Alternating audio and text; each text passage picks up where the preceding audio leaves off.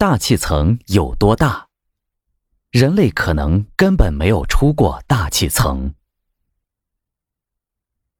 人们总是喜欢给事物贴标签、定边界，比如，地球大气层和外太空之间就被画了一条卡门线，在海拔一百公里的高空，成为了航空和航天的分界线。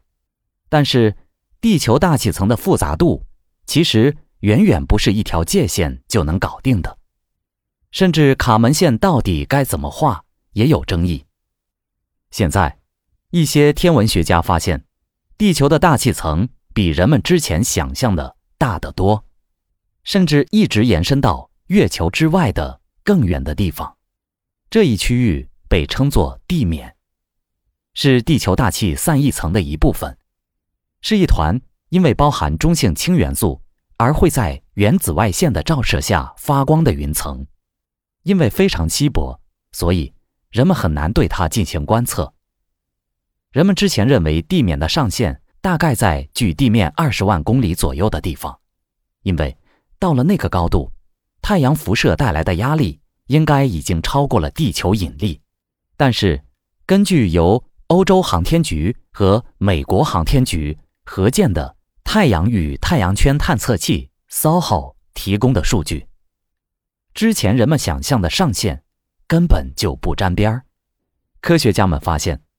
地面其实可以一直延伸到距地球六十三万公里远的地方，这意味着，它甚至可以将人类最挚爱的唯一的天然卫星月球拥入怀中。俄罗斯空间研究所的物理学家 Igor Balyukin 说：“月球其实是在地球的大气层中穿行的。实际上。”因为地月间的平均距离只有三十八万四千四百公里，月球甚至只是在地面的腰间穿过。更令人惊讶的是，SOHO 甚至在二十多年前，也就是一九九六年到一九九八年间，就发现了这些数据。这些数据一直被丢在存档中吃灰，等着后人去分析。这些读数来自 SOHO 上的一个名为 SWAN 的仪器。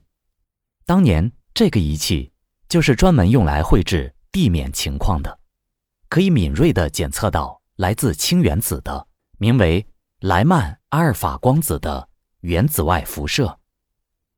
在地球上，我们是看不到这些辐射的，因为内层的大气把这些辐射都吸收了，所以只能靠发射到外层空间的仪器来观测。一九九二年。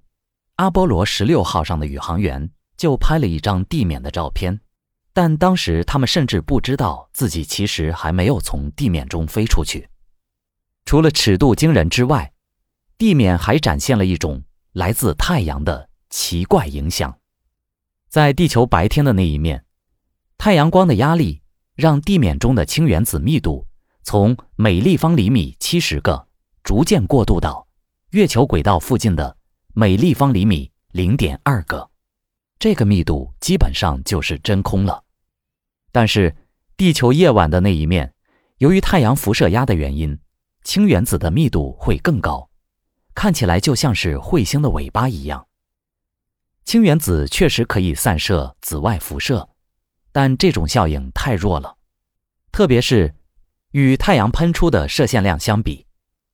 所以，在这片太空里。依然充满了危险的辐射。即便现在人们对地面的了解更多了，对于空间探索来说，其实没有多大影响。这一发现的真正意义在于，它让我们懂得，在地面内部的任何一架空间望远镜，可能都需要调整它的莱曼阿尔法基准，才能更准确地观测深空。法国国家科学研究中心 （CNRS） 的天文学家 Jean Lope 曾经是 SWAN 项目的首席研究员。